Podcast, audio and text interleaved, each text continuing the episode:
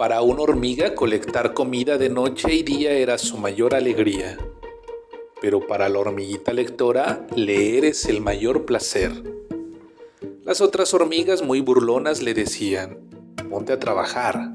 Si te la pasas leyendo, ¿cómo nos vas a ayudar?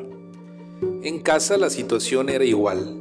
Enojados, mamá y papá le decían, sigue leyendo y leyendo, verás que te irá muy mal. En otoño, cuando las hojas comienzan a caer, las hormigas más comida deben traer. La reina, muy preocupada, les dijo, ha llegado la hora de trabajar hasta quedar sin aliento.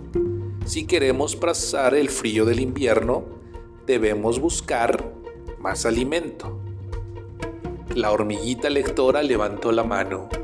En un libro aprendí acerca de un lugar llamado restaurante encontraremos comida en la nevera y también en el estante. Las hormigas salieron marchando antes del amanecer. Todas tenían un largo camino por delante. Al anochecer habían llegado al restaurante.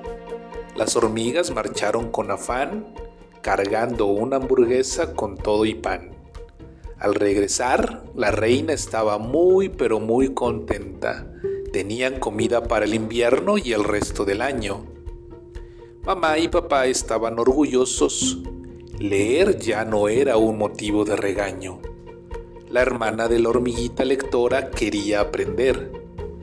¿Puedes por favor enseñarme a leer? Buenas noches Dana. Buenas noches Iker. Buenas noches Naye.